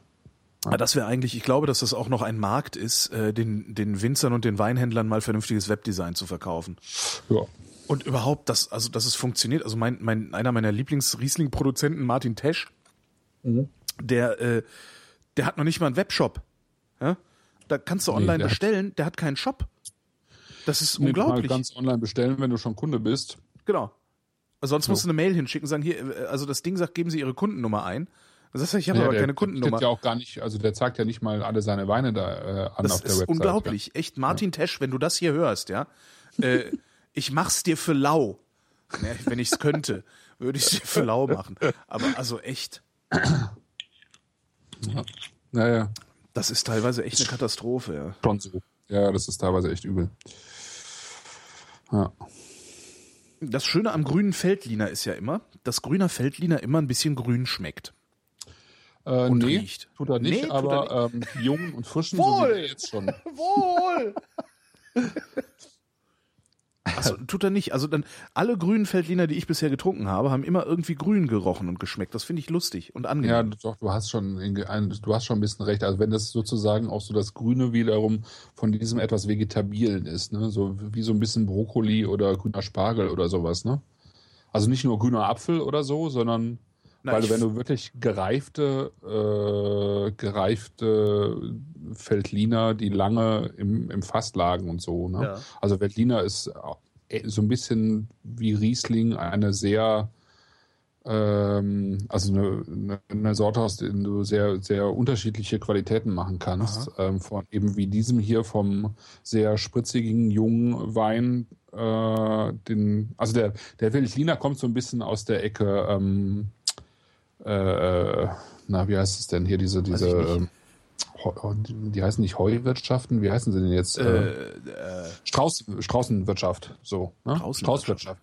Straußwirtschaft. Straußwirtschaft? So. Ja, wo, wo äh, der, der, äh, der Winzer sozusagen auch ähm, äh, so eine kleine Wirtschaft direkt am, äh, am Hof hat und dort eben dann äh, eben auch seinen Wein verkauft. Ne? Ja. Also mit einer, mit einer Brotzeit irgendwie äh, dann auch äh, da der Wein getrunken wird. Also so einfache, äh, bodenständige, frische Weine, die äh, so im, vor allen Dingen so im Weinviertel, so rund um Wien, äh, das ist so ein bisschen entstanden, äh, einfach so jung und frisch getrunken werden. Das ist auch heute noch so. Und dieser Wein hier, dieser Lois, das ist so ein, so ein Prototyp für so einen Wein. Ne?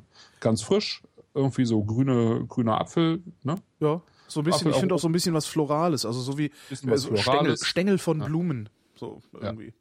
Aber also und der wird halt auch äh, sozusagen schnell fabriziert und äh, sozusagen schnell abgefüllt und der bleibt nicht lange auf der Hefe liegen. Ne? Mhm. Hier hast du zum Beispiel dieses, diese ganzen Hefearomen, die du im, im Heugummer hattest, gar nicht. Nö. Ist auch nicht gewünscht. Ne? Der ist im Edelstahltank äh, ähm, sozusagen durchgezogen worden, wahrscheinlich irgendwie mit einer kühlen, relativ kühlen Vergärung, wo dann so ein bisschen die Aromen, also durch eine kühle Vergärung werden die Aromen noch so ein bisschen gepusht. Ist auch kein Wein, der jetzt länger liegen sollte, sondern der einfach so getrunken wird. Ja. Bums, ne? ja. Du kannst aber einen grünen Feldliner, ähm, also wenn du zum Beispiel einen grünen Feldliner aus Steillagen der Wachau hast, mhm. äh, wo äh, dieser Wein auf kargen mineralischen Böden wächst, ganz spät erst gelesen wird, ganz lange im äh, äh, äh, ausgebaut wird, dann auf der Hefe, dann ist das halt ein, ein ganz anderer Wein. Ne? Mhm. Also das ist so eben so wie ein, ein einfacher Gutsriesling und dann eben einer, einer trockenen Auslese oder einer Spätlese oder, einem, oder vielleicht noch eher einem großen Gewächs, was du dann auch erstmal irgendwie zehn Jahre wegbacken kannst. Ne? Und mhm. der grüne Veltliner hat auch ein Reifepotenzial, den kannst du auch, wenn der gut ist, anscheinend, ich habe sowas noch nicht getrunken, aber ich habe es mir sagen lassen, auch 40, 50, 60 Jahre weglegen. Hui. Als trocken, trockener Weißwein. Das ist bemerkenswert. Hat dann so ein bisschen, tatsächlich so ein bisschen Qualität von äh, Chardonnay aus dem Burgund oder sowas. Ne? Mhm. Ne? Die, die, wenn die aus guten Jahrgängen kommen, dann kann man die auch so lange weglegen. Ne? Unter bestimmten Voraussetzungen halt. Ja. Der, also mit dem werde ich viel eher warm als mit dem Heugumba. Der Heugumba, der hat ja, mir irgendwas. Gedacht, ja. mhm. der, der ist jetzt ein bisschen eckiger auch, dieser Louis. Also, ja, das stimmt. Der, der Heugummer ist sehr rund und sehr weich. Ja, so, das ne? cremige halt, ne? Also das, genau. Ja, genau. Und der ist jetzt so, der hat ein bisschen, ja. Der ist hier, also ich meine, die Farbe vom äh, ist ja auch bewusst gewählt hier vom äh, ja klar, ich meine, Kapsel die Kapsel so, ne? ist grün, das, das Etikett, grüner, also der, das der Etikett ist grün, das ist halt, Reflexe, ne? Ja. Na, nee, der Wein selber nicht, sondern das Etikett ist von innen grün. Das ist nicht, also, weißt du, darum, darum, dadurch sieht der Wein ja, ja. natürlich grün aus. Das finde ich ganz lustig. Also in der Flasche sieht er vor allen Dingen grün aus, ne? Genau draußen. Aber er heißt eben auch grüner Feldhüter, ja. ne? Ja, das ist schon durchgemarketingt, aber finde ich gut. Also ich mag, ich, ich ja. hatte ich ja eben schon gesagt, ich habe so ein bisschen das Problem mit diesen ganzen mit diesen ganzen äh, Etiketten und Kapseln. Also was ich ganz lustig finde, ist, wenn es dann so hessisches Staatsweingut, weißt du, so irgendwie dann so eine 50 mhm. Jahre altes Etikett da drauf, weil sich nie jemand drum gekümmert mhm. hat, das mal ein bisschen zu modernisieren. Aber was ich halt richtig nervtötend finde, ist ähm, diese diese Winzer, die so Pseudo Pseudo-Büttenpapier-Etiketten äh, machen, was dann irgendwie so aussehen soll, als käme es von früher. Ähm, dabei aber auch nur ein ganz normaler, einfacher Wein ist irgendwie. Also ich habe hm, ich hab das häufiger mal, ein Freund von mir, der sucht Wein so aus. Der sagt, naja, wenn das Etikett gut ist, hm. also ein, eine, eine, ein, sich jemand Mühe mit dem Etikett gegeben hat, dann, dann kann man davon ausgehen, dass er sich auch Mühe mit dem Wein gegeben hat. Was halt einfach mal nicht stimmt. Also nee, die nicht. Verbindung kannst du halt überhaupt gar nicht. Nee, kannst du nicht, äh, nicht wirklich. Also ja, der würde einen Teufel tun, der würde einen Teufel tun, diesen grünen Feldliner zu kaufen, weil mhm. der würde halt sagen, ja, das ist ja alles neumodischer, moderner Quatsch, das kann ja nix sein. Mhm.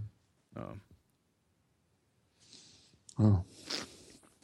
Ja, aber der würde dann vielleicht die sozusagen die ähm, anderen Weine vom vom Leumer kaufen, die so ein bisschen eher so die die sind dann eher eher so ein bisschen, also mattes Papier. Mhm, genau. Das ist dann so ein bisschen so eine Mischung aus, äh, aus modern und so ein bisschen klassischer. Mattes aber, so, aber schon schön gestaltet. Also den Schloss irgendwie drauf gemalt, so irgendwie ein Palazzo oder so.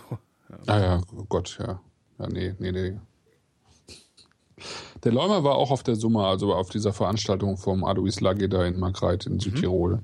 Der war auch mit dabei und äh, hatte dann da eben irgendwie so vier, fünf Spitzen, Feldliner und Rieslinge. Also der macht eigentlich nur Feldliner und Riesling. Ich glaube, der hat noch ein Pinot Noir dabei, aber ansonsten ist es eigentlich so ein, einer der berühmtesten äh, österreichischen Riesling- und Feldliner Winzer. Mhm. Sehr angenehm. Ja. und das ist hier so.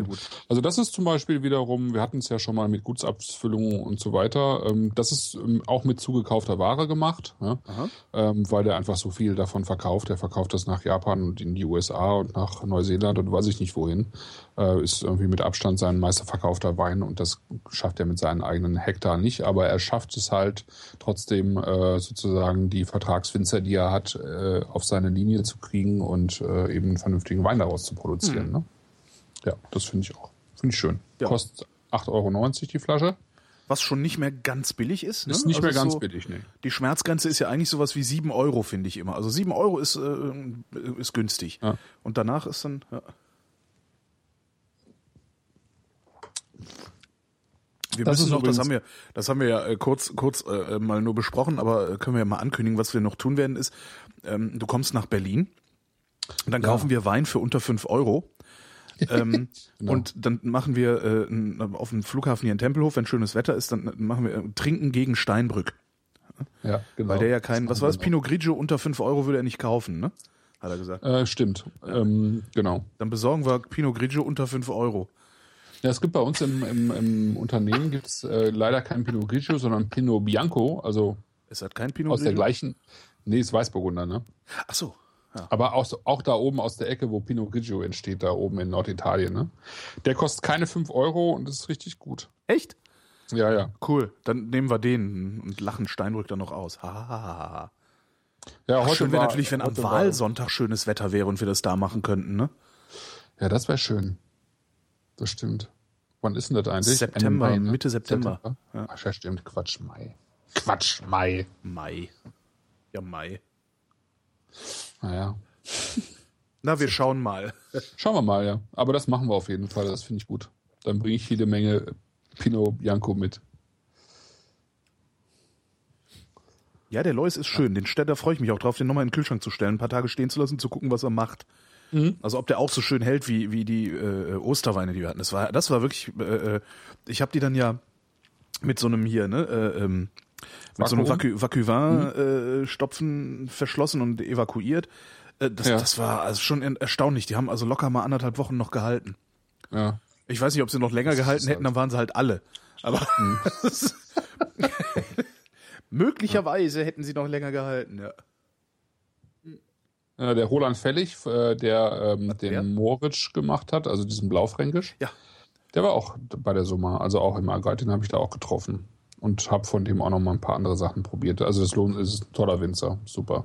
Und der Moritz, also dieser, was kostet der 13,90 oder so, äh, das ist einfach ein genialer Wein für so ein, für das Geld. Das ist echt super, muss ich echt sagen. Also schon ungewöhnlich, außergewöhnlich gut. Ja.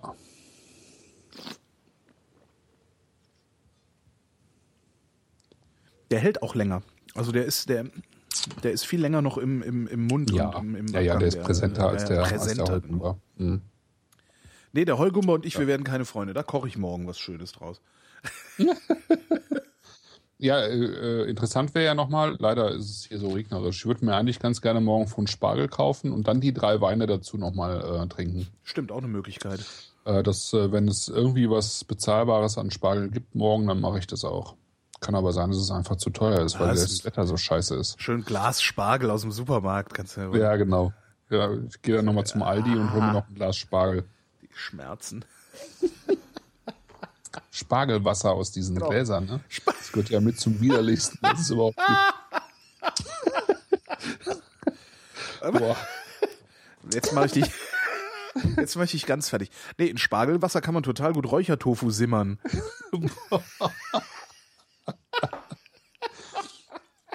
Oh Gott.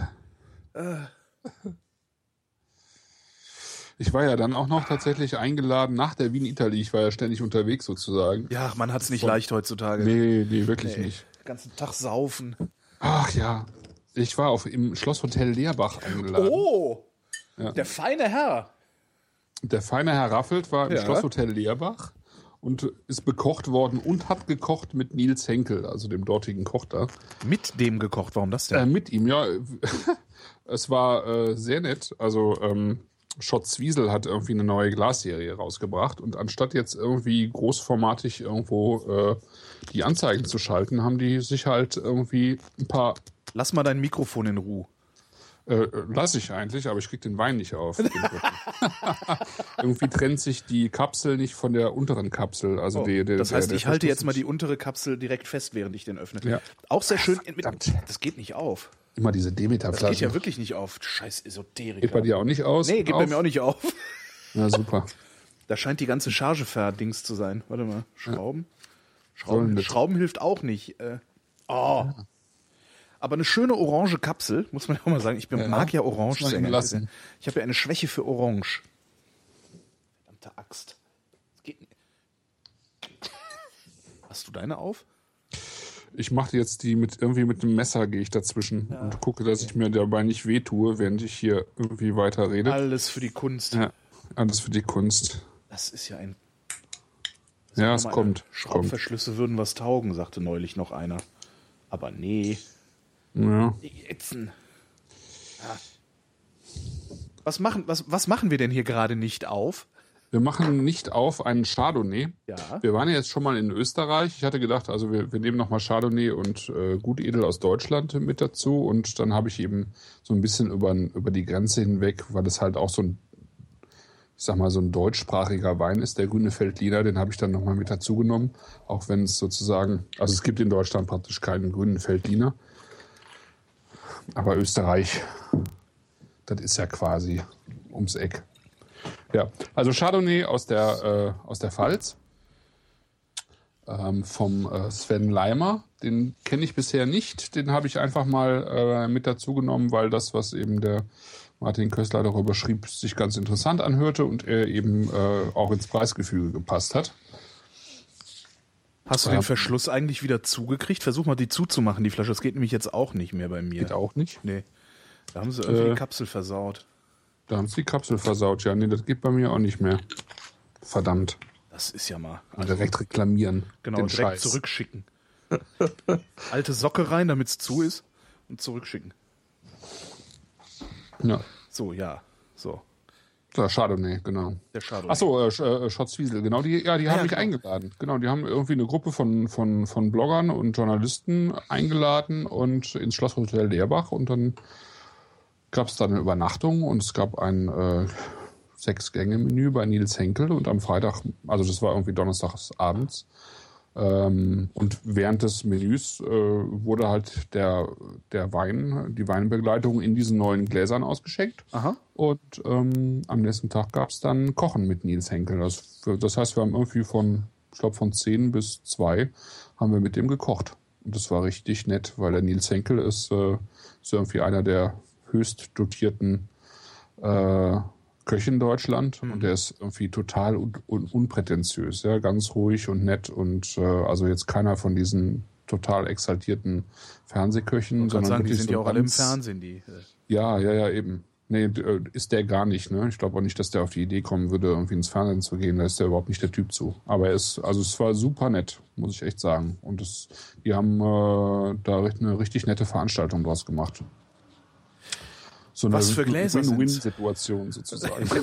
was für Gläser sind es denn? Taugen die was? Ähm, fand ich äh, sehr schön. Die schicken mir jetzt noch mal ein paar hinterher, äh, haben sie gesagt, was ich auch sehr nett finde, um die noch mal ein bisschen auszuprobieren. Äh, die heißen Wine Classics, äh, findet man bei Zwiesel Kristallglas. Ähm, wahrscheinlich die haben eine sehr furchtbar schöne überteuert, Form. furchtbar überteuert wahrscheinlich wieder. Ja, die mal, ne? kosten ne? so wie die Salto-Gläser, so um die 30 Euro. Mhm. Also es ist jetzt natürlich nichts Günstiges. Es ist schon und sie haben im Gegensatz zu den Salto-Gläsern, sie haben eine relativ große Bandbreite an verschiedenen Gläsern. Da muss man sich dann halt irgendwie, also die haben ein Sauternglas, ein Rieslingglas, ein Sauvignon Blanc ja, Glas. Die Leute sich möglichst von allem sechs Stück kaufen. Ne? Ja, da, genau, da bin ich aber irgendwie, also das glaube ich ja nicht, dass, dass man das heutzutage noch macht tatsächlich. Ähm, da weiß ich jetzt auch nicht, ähm, also da bin ich so ein bisschen skeptisch bei der ganzen Sache. Ich finde die Gläser sehr schön. Mhm. Ähm, sie haben eine schöne Form, wo ich direkt dachte, äh, das ist sehr nordisch vom Design her, so dänisch-schwedisch. Ähm, und meine äh, Tischnachbarin, die ähm, Astrid Paul, die betreibt das Blog äh, Arthurs Tochter kocht, so eines der meistgelesenen Foodblogs in Deutschland. Äh, die hatte genau die gleiche Idee, sozusagen zur gleichen Zeit. Das wirkt, wirkt sehr nordisch irgendwie. Äh, bist du irgendwie drauf, irgendwie ich auf der Seite? Ich, ich guck gerade mal, warte mal hier, was ist das denn hier? Schon so Crystal Classics. Nee, Crystal Classics ist falsch, ne? Also du musst auf Zwiesel 1872 gehen und dann. Zwiesel 1872. Ja, ist irgendwie, die haben drei verschiedene Marken. Schott Zwiesel, Zwiesel 1872 und Jena Glas. Nee, Zwiesel1872.de? Nee. Achso, nee, äh, äh Zwiesel-kristallglas.com. Oh! Ja. Was ist denn mit denen? Kann ich dir den Link irgendwie übers, übers Bestimmt Skype irgendwie, ja, aber ist ja egal. Ich krieg das jetzt schon hin irgendwie. Nochmal. Also Zwiesel minus? Ich habe dir den Link geschickt direkt. Ah ja, da. Ich sehe schon. Ah ja, warte mal. Skype. Ja. Auch so eine Sache. Da. Die dumm. Scheiß Internet immer. nee, die gefallen mir nicht. Nee? Ah, Nee. okay. Und ich kann dir auch genau sagen, warum. Weil Ja, die aussehen wie Burgunderkelche, die sie flach gedrückt haben. Diese, weißt du, diese Ausbörtelung da oben, das, ne? Die, also die Ja, prinzipielle ja, also, Form finde ich, prinzipiell so finde ich die, hinläuft. prinzipiell Okay. finde ich die Form toll, ne? Also diese, dass sie nicht mehr so bauchig sind, wie früher Weingläser waren, sondern Nicht eben so so, rund, ne? nicht so rund, Ja. sondern so ein bisschen so eine Kante drin haben. Das finde ich sehr, sehr, sehr schick und, sexy Mhm. eigentlich. Äh, aber dadurch, dass die oben dann nochmal ausgestellt werden, also Mhm. praktisch nicht oben zusammenlaufen, sondern ja, wie du sagtest, oben gerade laufen, nochmal in so einen Knick rein, das gefällt mir ja mal gar nicht. Ein Glück. Also wenn die jetzt wirklich nach außen gehen würden, wie so Tulpen, das würde mir auch gar nicht gefallen. Aber das finde ich eigentlich ganz schön hier. nee, also, ich bin froh, ja, dann, dann will ich mir das auch gar nicht kaufen. Da bin ich schon mal ganz glücklich. Ups. Weil ich neige ja dazu, dann zu sagen, oh geil, klick. Also was ich irgendwie gar nicht schön finde, sind die Dekanter. Also jetzt mal, wenn man die Salto-Dekanter zum Beispiel daneben stellt, dann sind die hier irgendwie, ich finde, die passen von der Form her auch nicht zu den Gläsern. Nein, gar nicht. Ne? Gar nicht irgendwie, ist ganz komisch. Äh, die sehen irgendwie so komisch äh, barock. Ja, die Füße sehen, also Aus, ja, nee, das ja. gefällt mir, nee. Mhm. Ne? Nee. Aber die Gläser selber, also ich, ich finde halt, dass es einfach viel zu viele Formen sind. Ne? Ja. Also ich finde das ja super bei diesem Gabriel-Glas, dass es nur eins ist oder bei Salto, dass es halt ja vier sind. Ähm, das finde ich hier so ein bisschen kompliziert bei der ganzen Sache. Ja, sehr. Naja. Ja. Trotzdem, es war sehr nett. Es war jetzt irgendwie nichts, wo die einem aufs, irgendwas aufs Auge gedrückt hätten, sondern die, äh, ich kann damit sozusagen damit nach Hause gehen und machen, was ich will. Aber ich habe eine sehr schöne Erfahrung gemacht, weil ich kann ja jetzt nicht mal einfach eben bei Nils Henkel essen gehen und dann auch mit dem kochen. Ne? Mhm. Macht man ja sonst nicht. Nee, nicht so. Also, ja. Ja. Nee, sehr nett. Ja, da gibt's natürlich auch ein Chardonnay-Glas, was so ein bisschen breiter ist als die anderen Weißweingläser, was eben daran liegt, dass der Chardonnay auch so ein bisschen mehr, also gerade weil Chardonnay so eine der Weißweinsorten ist, die gerne auch im Holz ausgebaut wird, also in, auch in kleinen Holzfässern, äh, die dann so ein bisschen mehr Raum und Luft brauchen im, im Glas. Das, was wir jetzt im Glas haben, ist allerdings jetzt keiner von diesen äh, sozusagen ewig haltbaren Chardonnays, sondern das ist halt jetzt so ein 2012er, so ein frischer, frischer, Er, riecht, er riecht nicht sonderlich stark. Das ist ganz äh, nee, das ist so ein bisschen wie der Heugummer auch, ne? Der Chardonnay ist jetzt nicht so ein, so ein, also es gibt ja sogenannte Aromarebsorten, wie jetzt eben den äh, Riesling oder Sauvignon Blanc Ja. oder Traminer oder sowas. Äh, der Traminer ist auch wiederum, also der ist nicht nur ein, äh, ein Elternteil vom Riesling, sondern auch vom grünen Veltliner. Ne? Der hat auch so ein bisschen was von diesem. Und der Chardonnay hat das halt gar nicht. Ne? Aber dafür schmeckt er umso intensiver. Das finde ich ganz interessant. Weil, hm, hm. Oh, hm. sehr schön. Der, hm. Der Ja, gefällt mir jetzt aber wirklich sehr gut. Der gefällt mir auch sehr gut. Hat so eine leichte, so was leichtes, ja, so ein bisschen was Bitteres. Ja. So, und zwar dieses, diese Bitterkeit, die auch Stangensellerie hat. Ah, ja, ja, ja, ja. ja. weißt du? So, so, ja, ja. so Cool. hintergründig, bittrig. gutes- Ja. Bittrig, General Bittrig. General bittrig. nee, riechen tue ich kaum noch was. Ich habe ja manchmal auch das Gefühl, als würde ich, als, als, als hätte ich, wäre ich gegen irgendwas allergisch, was im Wein ist. Ähm, weil ich habe häufig, wenn ich Wein trinke, äh, Probleme mit der Nase. Also dass dann meine Nase so langsam zugeht oder so. Kann natürlich auch irgendwie dran liegen, dass mein Blut Alkohol bla äh, ne? Äh, also man kann gegen Histamin oder so wahrscheinlich allergisch sein, aber dass du dir jetzt vom Riechen, nee, nicht vom, du meinst vom Riechen irgendwie Nee, vom schon? Trinken. Vom Trinken. Ich bin hier am Trinken, junger Mann. Ach so, ja, ja, ja, verstehe. Ja, das ist schön. Also es ist gleichzeitig Wein, irgendwie so ein lecker. bisschen saftig, äh, also es ist so ein bisschen seidig und cremig, so ein bisschen. Gleichzeitig aber hat er diese Bitternote. Das ist, der ist ein bisschen, der ist genau zwischen dem Heugumber und dem äh, Feldliner Ja, ja, irgendwo, stimmt. aber Es- eine Klasse besser. So kommt mir das vor. Also, ja, Kostet übrigens auch nicht mehr als der ähm, Feldliner, kostet auch 8,90 Euro. äh, eindeutig der Favorit heute Abend. Ja, finde ich auch. Das ist echt toll.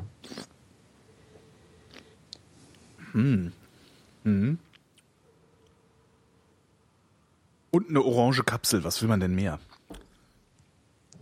Ja. Ach, lecker. Super schön. Ja, Super toll. frisch halt Ja, irgendwie. toll. Hm, hm, hm. Gleich mal Ja. nachschenken hier. Da man die Flasche eh nicht mehr zukriegt, Genau, muss weg. Ja, muss weg. Nee, lohnt sich. ja in der Sehr Tat. schön? Also da, da äh, Sehr schöner Wein. ja. Also würde ich jetzt auch von den dreien. Äh, also ich finde den Lois auch toll. Ähm, ich mag ja auch den Heugumba, aber ähm, das ist schon. Ich meine, gut, du zahlst halt drei Euro die Flasche mehr. Ne? Der Heugumba kostet halt auch nur 5,90 Euro. Ach Das so, der, ich- ah ja, okay. Ja, ja. Ja gut, Das das, ist dann halt wieder, auch da, das ist dann auch wieder eine ne? Ansage. Also genau, Ja, dafür ist er dann wieder muss super. man halt auch ins Verhältnis stellen, Genau, ne? genau. Ja. Also das, ja. Ähm, der Ziereisen macht auch in dieser 8,90 Euro äh, Liga dann noch einen Heugumba.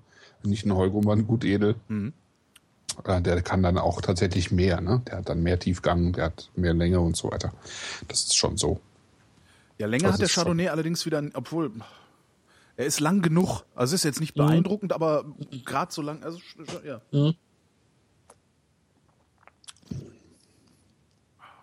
Und der prickelt noch fast auf der Zunge. Ja, also ich wollte es nicht sagen, weil ich dachte ja, wahrscheinlich habe ich sie nicht alle. Hm. Nee, aber der ist, der ist halt einfach auch, ich meine, wann ist der abgefüllt? Wahrscheinlich irgendwie vor einem Monat oder so. Ähm, oder anderthalb mittlerweile. Der ist einfach auch jung, ne? Der ist jung und frisch und Ja. ja, das kann schon durchaus äh, sein, dass er prickelt. Warum ist hinten auf dem Etikett eine Kellerassel? Keine Ahnung, habe ich mich auch gerade gefragt. Was soll denn das? Kellerassel. Porcelio scabea. Scabea. Ja. Nee, keine Ahnung. Ja, wenn ich nicht, ich kann ja kaum Ah, noch. aber da steht's mit Sternchen. Die Kellerasseln sind eine Art der Land... Oh Gott, ist das klein. Das der ist ganz klein Land- gedruckt. Hier ist es nicht hell. Landasseln und erfüllen eine ähnliche Funktion wie die Regenwürmer. Wie auch die Kellerassel haben noch weitere unzählige Lebewesen ihren festen und vor allem berechtigten Platz in einem funktionierenden Ökosystem. Ja. Nur die sensible Pflege der Weinberge und so weiter und so fort. Ich kann es gar nicht lesen, weil ich altersweitsichtig werde. Ach Gott, ja. Altersweitsichtig, nicht ja. Du süchtig. bist ja auch nochmal ein, ein ganzes Stück älter als ich. Schlag. Also du gehst Die drei Jahre. zu. Ne? Ey, hör mal. Ich werde ich werd dies Jahr 44. Ich werd, also noch bin ich Anfang 40. Ein paar Monate. noch Anfang ja? 40, ja, das stimmt. Ja. Ja. Im September bin ich dann Jahre, Mitte bevor die 40. richtig harten Jahre laut Gregor Gysi anfangen. Genau. Das fand ich auch, da habe ich auch gedacht, so, ach du. Scheiße. Das Problem ist, Zwischen könnte, 50 und 60 nehmen sie dich richtig hart ran, da verzeihen sie dir gar nichts mehr. Äh, Bibber. da habe ich, hab ich echt gedacht, so Bis Scheiße. dahin muss könnte, ich echt erwachsen werden. könnte Scheiße. sein, dass er recht hat, habe ich gedacht. Oh Gott, oh Gott, oh Gott. Mhm. Ja. Ja, Da ist ja noch ein bisschen. Gott sei Dank. Ja, der Chardonnay. Mhm. Ja. Mhm, der ist es.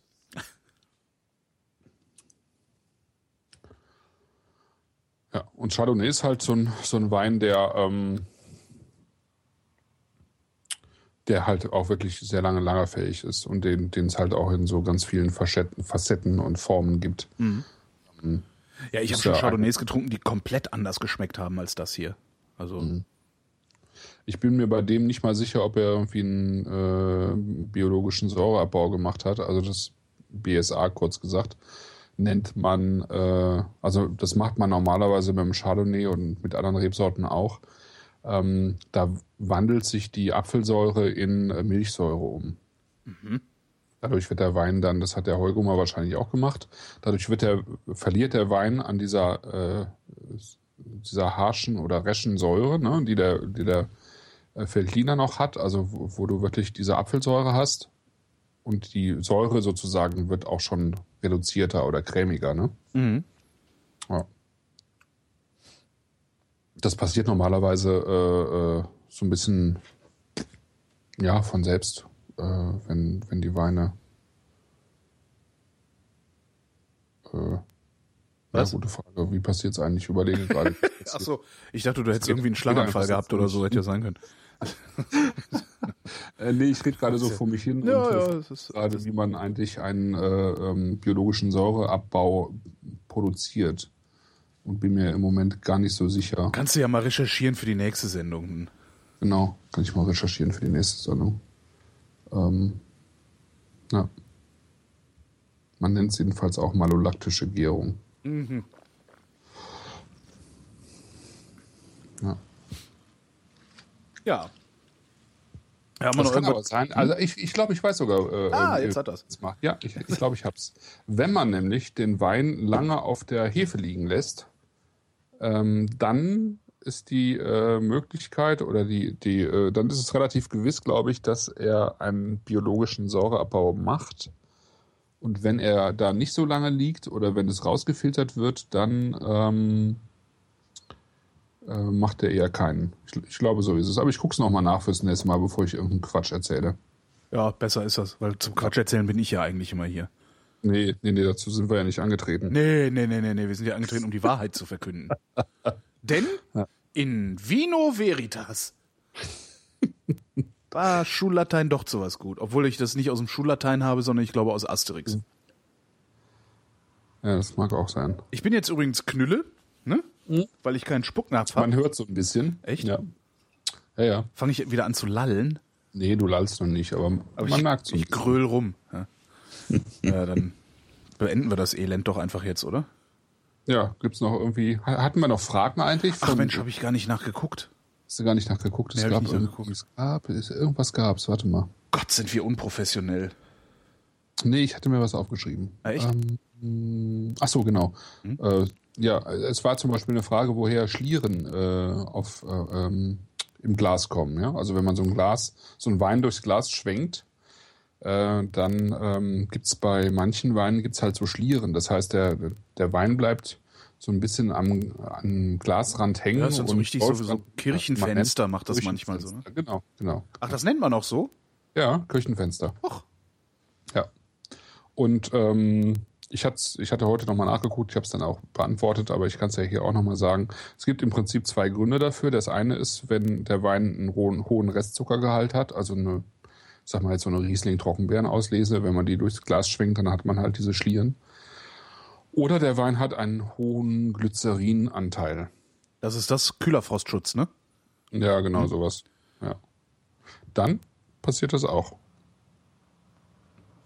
Das war eine äh, Fragen, die da waren. Ansonsten wüsste ich jetzt Ansonsten nicht. gucken wir fürs nächste Mal nach den Fragen und beantworten Fragen, die dann. Ja, genau. Falls ihr also Fragen habt, äh, scheut euch nicht, die zu stellen. Ähm, auf vrind.de in der Kommentarspalte zu dieser äh, oder auch gerne jeder anderen Sendung. Also es sollte nur irgendwie mit dem Thema der Sendung zu tun haben, sonst verlieren wir einen Überblick. Ich habe geredet mit Christoph Raffelt mal wieder. Vielen Dank, Christoph. Ja, danke dir. Und äh, liebe Hörerschaft, vielen Dank für die Aufmerksamkeit.